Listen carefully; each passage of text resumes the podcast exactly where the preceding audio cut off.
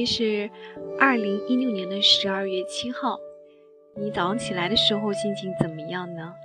啊，为什么要跟你分享早上起来的心情呢？是我昨天睡得非常好，但是我早上醒来的时候呢，又想到了一个问题，原来我还是记不住自己的梦呀。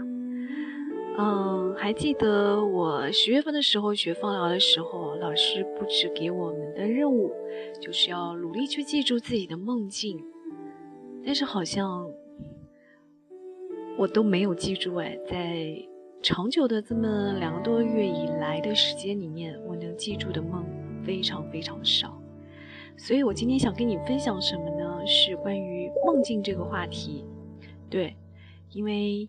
感觉这个话题应该是每个人都有的聊和有的说的，因为从小到大我们都会做过梦嘛，对不对？啊，不管你是一个多么奇怪的人，你应该都有你自己的梦境。我今天分享的这篇文章呢，是来自于黄凯丽啊，这个姑娘写的一个关于梦的故事，她对梦的一个解析。她是一个嗯，是一个盗梦空间的爱好者。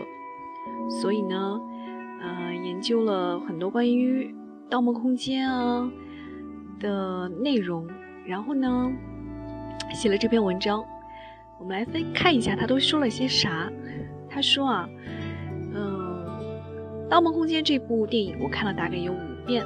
为了深入了解电影中的有些概念，我还查了大量关于梦的资料。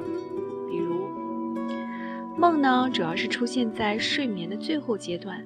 俗称 REM 快速眼动期，大约是两个多小时。盗梦空间中的主角们啊，服用了镇定剂后，就直接被送到了 REM 阶段。一般来说，每个人每晚有两个小时都是在做梦的。啊，看来每个人这是一个普遍的规律啊，每个人每天晚上都会做梦两个小时。但是非常可惜的时候，就是我在这两个小时小时里面，不管经历了什么，我其实都是不晓得的。嗯，这从某种程度上讲呢，我觉得也是好事，就是我不太会有做噩梦的经历。我把这个事儿也分享过给别人，别人也觉得还不错。呃，但是作为我的芳疗老师来讲，他觉得我失去了一个和自我的潜意识去沟通的机会，啊，这是他这么说的。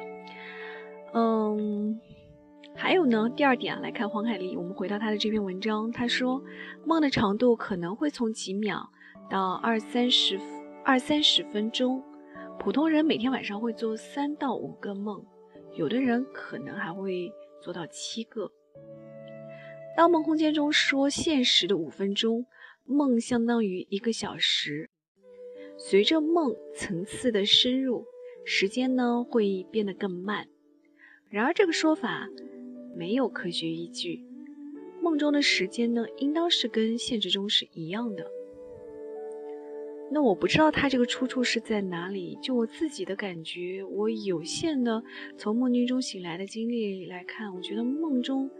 给我的感觉是意识流的快速的流动，就很多我觉得不搭嘎的人和事儿都会在快速的被叠加在一起，然后不太会让我有思考的时间，是一种我觉得像去看风起云涌的感觉，就是所有的事物都是快速的在涌动的这样一个状态。所以就我而言，我觉得在梦中的时间应该是比现实生活中快很多的。嗯，他这篇文章里面还说，他以他查阅的资料是说，负面的梦要多过于正面的梦。三个最常在梦中遇到的负面情绪，往往是生气、难过和恐惧。啊，那我不知道大多数人做梦的一个状态是什么。我听过有人跟我分分享过他的梦，就是我的方兰老师，他说他。在梦中经常是上天入地，是一个侠女的那种状态，嗯，就是超人的那种状态，但是会很累，你每天都是处于一种战斗的搏击的状态吗。还好我好像没有经历过这种状态，嗯，这篇文章还说，做梦有助于提高人的情商。我想大概是因为它能够，嗯，跟我们的潜意识去沟通吧。嗯，据说我还遇到一个神人是这么说过的，也是一个，嗯，怎么讲，是教服饰搭配的一个老师啊。他说他是，嗯，在晚上睡觉之前会跟自己说，我遇到了什么事儿，我想解决这个事情，希望老天爷给他回应和答案。他真的是能够在梦中去解决他的问题呢。嗯，我觉得这是一个是很神奇的能力。对于我来说呢，我经常会忘记东西放在哪了，所以呢，我经常在睡觉之前就会心心念念，老天爷会告诉我吧，我的那个东西放哪儿了。但是很可惜啊，我从来没有找到过答案。啊，这么小的事情都没有答案，可见更大的事儿也很难给我。呃，比较大的启示了，所以我还真的蛮羡慕这种可以把问题去交给梦境去解决的人呢。嗯，在讲到在梦中遇到的人物啊，说男人的梦中百分之七十以上的角色都是女性，而女性梦中的男女比例呢会略有下降，也就是男女比例是大致相等的。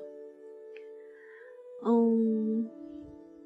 还说了，就是谷歌的那个创始人 Larry Page 说过，Google 是他在做梦的时候想出来的主意，以及特拉斯的创始人，嗯，还有 DNA 双螺旋结构的发现者诺贝尔诺贝尔奖得主 James Weston，都是在梦中，呃，去发现他们的一个就是实验的成果的，很神奇，对不对？像是老天之手。给出的一个答案一样。哈佛医学院的精神病专家 Alan Hobson 博士说：“做梦可能是人类最有创造力的有意识状态。有研究表明，在快速眼动期间难以做梦的人，创造力普遍都比较低。也就是说，梦啊是和人类的创造力息息相关的。英文中有一个词叫 ‘sleep on it’。”很多时候，睡前一直找不到答案的问题，睡一觉，早上爬起来之后，突然就迎刃而解，甚至在梦中找到了答案。这是为什么呢？是因为在梦中，人的创造力的解决问题的能力比平时强大很多倍。所以，作者在这个时候大喊了一声：“他说，睡觉根本就不是浪费时间，而是最好的学习，是创造发明的时刻。”嗯，然后他又说，他非常好奇的去查阅了，在一九零一年的时候，弗洛伊德发表的梦的解析。那在这本书中，弗洛伊德认为梦不是偶然形成的联想，而是压抑的欲望，也就是我们潜意识的情欲伪装的满足。所以说，梦是通向潜意识的桥梁。然后还有一个就是精神分析的大师荣格，荣格，呃，自己统计他一生，呃，他大约解过八万个梦。相对弗洛伊德，作者认为就是黄凯丽啊这篇文章的作者，他认为，呃，荣格的理论呢能够更为广泛的得到考察和证据。在荣格的人及其象征这篇文章中写道。随着科学的进步，人们似乎把自己从自然界中分裂出去，不再觉得自己是宇宙的一部分。于是，我们就有了一个局限性和排他性，以及专注的意识和头脑和我们最原生态的潜意识中间呢，就产生了一道鸿沟。正是因为这道鸿沟呢，让现代人会有诸多的负面情绪，比如焦虑，比如恐惧以及各种精神疾病。当我们的意识头脑越来越受到周围人和事的干扰的时候呢，这条沟就会显得越来越大。而精神情绪要健康呢，就就要把这条沟给填满，即意识和潜意识呢要能合并，否则就会产生分裂，也就是身心不能够合一了。所以荣格大师认为梦是一个重要的送信人。把一些能够帮助自己的潜意识的重要信息，一些我们在日常啊逻辑头脑中的理会不到的一些东西，可以传递给我们。就好比潜意识呢，是自己的另外一个外星人，比我们自己聪明很多倍。可是呢，我们的意识的大脑呢，往往听不懂、听不懂潜意识说的话，于是梦就成为了这样一个送信人，把潜意识想要说的话呢传递给我们。所以，记录和研究自己的梦是很有意义的，很可能去挖掘出藏在自己潜意识中最深的信息，从而找到你人生困惑的各种答案。从某种意义上来说呢，通过了解自己的梦。是给自己一次更深入的机会了解自己，同时也是帮助自己找到更明确人生意义的这样一种方式。然后作者啊，黄海丽看来跟我的这个呃困惑是一样的，她也记不住自己的梦，而且他一直以为自己是在深度睡眠的午午梦状态，嗯。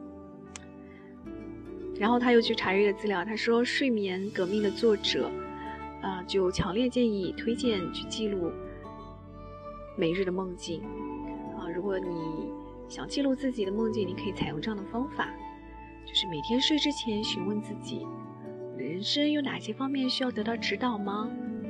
人生中的什么问题需要答案呢？就写下来，加强这个意念。第二步呢，你就去告诉自己，我要记住我的梦。然后呢，你就去睡觉。当你醒了之后呢，很重要的一点就是不要移动身体，这样呢才能够更好的处理你刚才做过的梦。梦回忆完之后呢，就马上用笔和纸记录下来。当然，你也可以用手机去记录。嗯，这个方法我觉得还真的蛮难的，就是首先你得在梦境中醒来。像我这种，就是醒来之后大脑一片空白，什么也记不住了。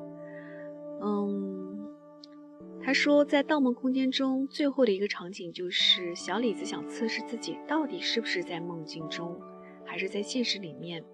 他测试的方法就是转动那个陀螺，如果陀螺不停，那就证明还在做梦；如果停了，就是在现实当中。然而直到最后，其实观众也无从知道那个陀螺到底有没有停。所以说呢，这个感觉呢，就有点像中国的那个庄子里面所说的周公和蝴蝶，不知道是谁在谁的梦中呢？真的是很难辨析。嗯，今天跟你分享的梦境的话题呢是，嗯，不知道你的梦境是什么？然后你是一个好做梦的人呢，还是你跟我一样是一个根本很难记住自己梦的人呢？嗯。我有限的记住的非常美的一个梦境啊，可以给你们分享一下。啊，我曾经，嗯，梦见过一片非常美的湖水，然后我在那个湖水边上骑自行车，嗯，湛蓝的湖水，然后整个人骑车的状态非常开心。可能周围还有别的人吧，那是我在大学阶段做的一个梦。然后，嗯，过了不久。我买了一份报纸，上面我就看到了我梦境中的那片湖水，然后我还记住了那片湖水是来自哪里。当时觉得非常惊奇，那片湖水就是纳木错，是西藏的纳木错，嗯，也是西藏人心目中的圣湖。我之后看过很多人去拍的那片的照片，非常美丽。嗯当然，我自己到现在还没有去过啊。这是我觉得很有意思的一件事儿，就是你在梦中见到的一个东西，你能够在现实中得到印证，很有趣。然后我自己在朋友圈也曾经看到有人分享过，他曾经在梦境中看到的事情，在现实生活中发生的情况，很神奇，对不对？这就是梦境的有趣之处。当然，梦境可能也有，嗯，它负面的一面，啊，就是我母亲，她就是一个非常容易做噩梦的人，嗯，很容易受惊吓，嗯，所以我也蛮同情一些经常做噩梦的人的，嗯，应该是不太好的一些情绪上的体验吧。所以，你的梦境是什么呢？你有过很有趣的做梦的经历吗？你是怎么看待你的梦的呢？嗯，如果愿意跟我分享，欢迎你跟我留言，然后也可以去我的公众微信号“写字说话和生活中”去跟我互动，或者就在荔枝的平台给我啊写下你觉得你比较有趣的梦境经验，或者说是你还有别的一些什么方法能够帮助人去记住自己梦境的，欢迎你告诉我。我是文熙。在南京和你说晚安。